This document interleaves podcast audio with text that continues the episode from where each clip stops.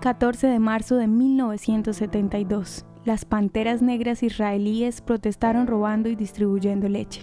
Miembros del Partido Pantera Negra de Israel, un grupo de justicia social que buscó la igualdad para los judíos sefardíes y misrajis, robaron cajas de leche destinadas a los barrios ricos de Jerusalén y las entregaron en los barrios pobres para protestar contra la pobreza y la brecha de riqueza de Israel. Agradecemos que hayan decidido hoy dar leche a los niños hambrientos en vez de dársela a sus mascotas. Se leían los carteles ubicados en las zonas ricas. Vinimos esta mañana para implementar nuestro plan para recordarles a todos los ciudadanos, al gobierno y especialmente a ustedes que sí nos importan. Finalmente, las Panteras Negras fueron obligadas a pagar por la leche robada.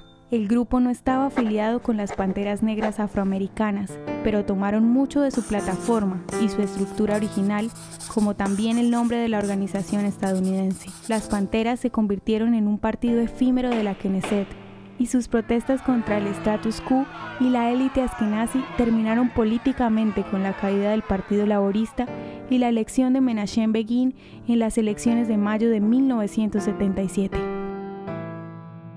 ¿Te gustaría recibir estos audios en tu WhatsApp? Compartimos nuevos episodios todos los días. Suscríbete sin costo alguno ingresando a www.hoyenlahistoriadeisrael.com. Hacerlo es muy fácil.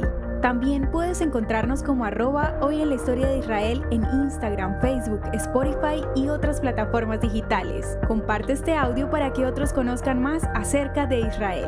Este proyecto es realizado por Philos Project. El contenido original de hoy en la historia de Israel fue provisto por el Centro para la Educación sobre Israel.